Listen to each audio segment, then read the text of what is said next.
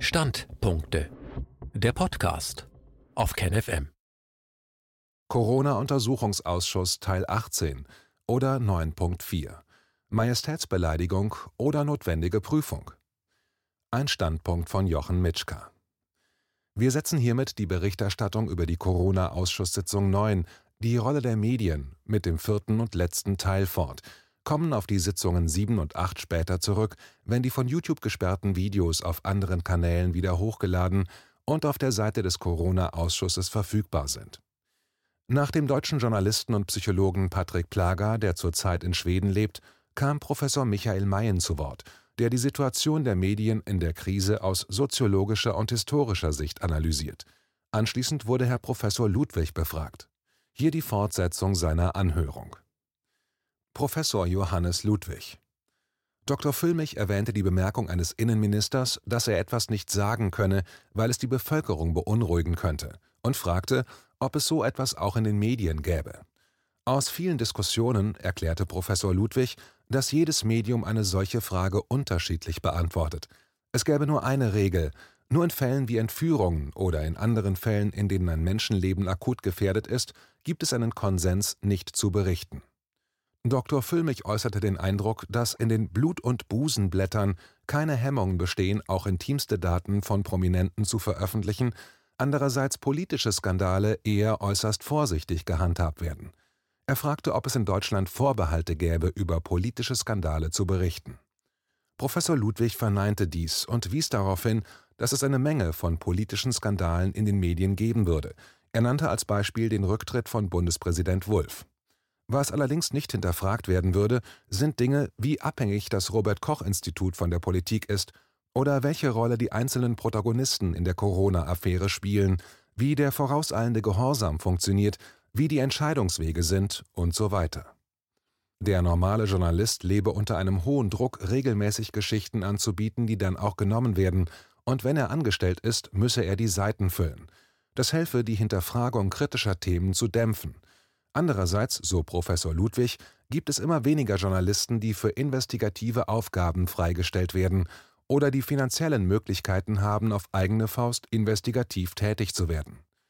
Frau Fischer warf ein, dass Medien sich auch immer öfter als Partei sehen und glauben, einen einseitigen Aufklärungsauftrag zu haben. Es würde eine politische Message transportiert, eine Stimmung, keine neutralen Informationen geliefert. Professor Ludwig bestätigte, dass dies wohl auch eine Verletzung der Aufgaben des öffentlich-rechtlichen Rundfunks wäre.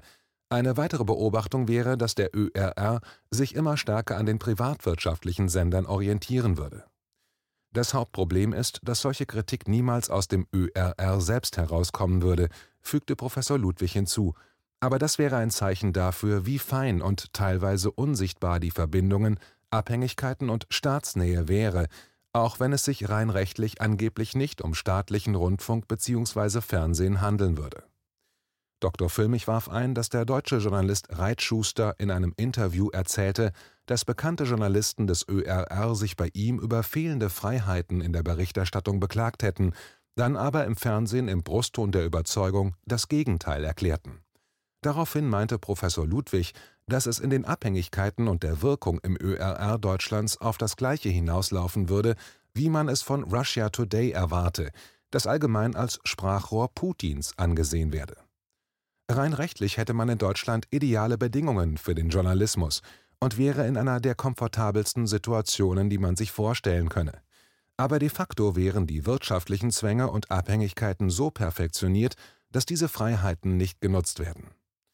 Dr. Füllmich berichtete dann von einem US-Journalisten der New York Times, der viele Angehörige in den Nazi-Konzentrationslagern verloren hatte. Dieser hätte vom deutschen Fußballsommer berichtet, in dem er alle Vorbehalte gegen Deutsche verloren hätte. Dann aber stellte er fest, dass dies nur die Oberfläche der Gesellschaft gewesen wäre. Jahre später beklagte er eine Complacency, eine dumpfe Selbstgefälligkeit. Dr. Füllmich fragte dann, ob dies wohl für die Medien zutreffen würde. Professor Ludwig wollte das nicht bestätigen. Eher hätte er, besonders bei den Älteren, noch ein Hörigkeitsgefühl gegenüber der Obrigkeit festgestellt. Statt von Selbstgefälligkeit würde er eher von strukturellen Ungleichgewichten reden, die niemand wage zu hinterfragen. Und das wäre eigentlich ein politischer Skandal. Professor Ludwig war der Meinung, dass die letzten Legislaturperioden ein sich durchwursteln gewesen wären, ohne dass die Politik demokratische Zukunftsperspektiven entwickelt hätte. Und insbesondere gelte dies für die Art des Mediensystems, welches in einer modernen Demokratie benötigt wird. Dr. Wodak fragte, was man denn in ein Parteiprogramm schreiben müsste, damit sich etwas zum Besseren verändert. Professor Ludwig antwortete, dass zuerst eine öffentliche Diskussion darüber notwendig wäre, und zuallererst müsste in dieser Diskussion über jene Medien gesprochen werden, welche durch die Zivilgesellschaft finanziert werden, also über den ÖRR. Seit vielen Jahren gäbe es im Kleinen ja immer wieder Diskussionen über die Besetzung der Rundfunkräte. Dort säßen Vertreter eines sehr eingegrenzten gesellschaftlichen Spektrums. Und natürlich sollte man über die ganzen Mechanismen reden, welche sich im ÖRR entwickelt hätten. Dann müssten Portale, welche Alternativen liefern, auch mit aufgenommen werden in die Diskussion über den ÖRR, und es wäre zu überlegen, warum ein Sportverein steuerlich begünstigt sein kann, aber die Lieferung von Medieninhalten im Interesse der pluralistischen Meinungsbildung nicht. Er meinte, dass der Beitrag von kritischem Journalismus für die Gesellschaft einen größeren Stellenwert hätte als den Spaß, der mit dem Fußballspielen oder dem Kaninchenzüchten verbunden ist. Und die privaten Medien müssten aufgefordert werden, mit den Nutzern zu reden, um über die Einflussmechanismen aufgrund der wirtschaftlichen Abhängigkeiten ganz offen zu reden. Dr. Füllmich erzählte dann aus seiner Vergangenheit, wie ein Spiegeljournalist, der viele Enthüllungsgeschichten gebracht hatte, dann an der über die Schrottimmobilien der Hypo-Bank gescheitert war und in Rente ging, während der Spiegel für Millionen Euro Werbung der Hypo-Bank druckte. Professor Ludwig bezeichnete den Spiegel noch als eines der deutschen Vorzeigeunternehmen im Medienbereich.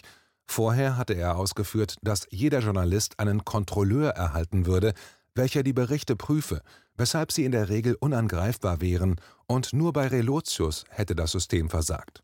Dann erklärte er, dass der große Testfall für den Spiegel nun die Berichterstattung über Corona wäre und ob der Spiegel in der Lage sein wird, seine eigenen Fehler zu analysieren und die Konsequenzen zu ziehen.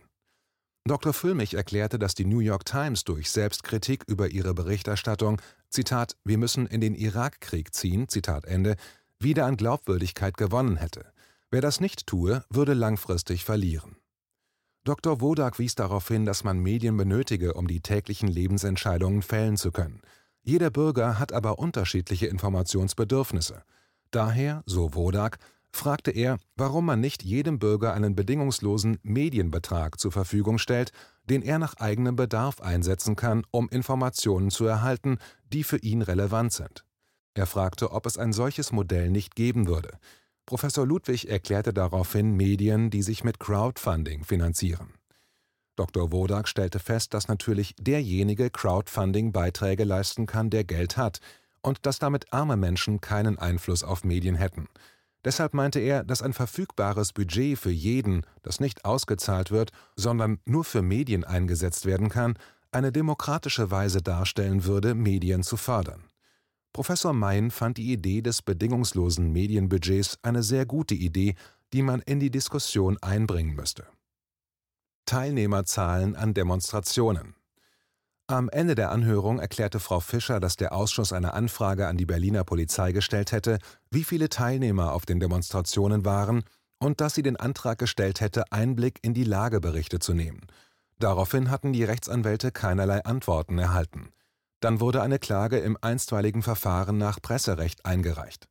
Insbesondere wird verlangt, dass die Polizei erklärt, wie viele Teilnehmer zu welchem Zeitpunkt durch die Polizei geschätzt wurden und wie viele verschiedene Demonstrationen es gab. Im zweiten Teil der Anfrage ging es um Ansprüche aus dem Informationsfreiheitsgesetz. Dort gäbe es normalerweise längere Wartezeiten von mindestens einem Monat. Nach drei Monaten könne man dann eine Untätigkeitsklage einreichen. Die Polizei habe nicht reagiert, aber man erwarte, dass die Gerichte schon reagieren werden, und die Rechtsanwältinnen sind gespannt auf die Antworten. Professor Mein warf daraufhin ein, dass man als Journalist in der Lage sein muss, Druck auszuhalten und Widerstände zu überwinden. Wenn man nicht bereit wäre, alle Register zu ziehen, die doch in Deutschland noch bereitgestellt werden, solle man lieber einen anderen Beruf suchen. Der Tagesspiegel hätte einen auf rechtliche Fragen spezialisierten Journalisten, von dem man praktisch wöchentlich lesen könne, dass er wieder einen Prozess um Offenlegung von Informationen gewonnen hätte. Es gäbe in Deutschland gute Möglichkeiten, man müsse sie nur nutzen. Frau Fischer erklärte am Ende der Befragung, dass die ARD mitgeteilt hätte, dass sie in Schweden auch an Pressekonferenzen teilgenommen hätte, während der befragte Journalist Plager erklärt hatte, dass praktisch keine ausländischen Journalisten bei Anders Tegnells Pressekonferenzen zugehört hätten. Daraufhin hatte Herr Plager auf Nachfrage eingeschränkt, dass er nicht immer auf lückenlos allen Pressekonferenzen gewesen wäre, es daher möglich wäre, dass ein Vertreter der ARD auf einer, die er nicht besucht hatte, anwesend war. Abschließend wurde noch erwähnt, dass die Bank das Treuhandkonto von Dr. Füllmich für den Corona-Ausschuss gekündigt hätte und alle Beträge, die auf das Konto eingezahlt werden, zurückweisen würde und dass ein neues Konto für Spenden auf der Internetseite bereits veröffentlicht ist. Ausblick in der nächsten Zusammenfassung wird es um die Sitzung 10 gehen, in der über die Gefährlichkeit des Virus, die Behandlung der Krankheit und Impfen als Ausweg diskutiert werden wird. Die Sitzungen 7 und 8 sind leider noch nicht wieder auf der Internetseite des Ausschusses verfügbar, nachdem sie von YouTube gelöscht worden waren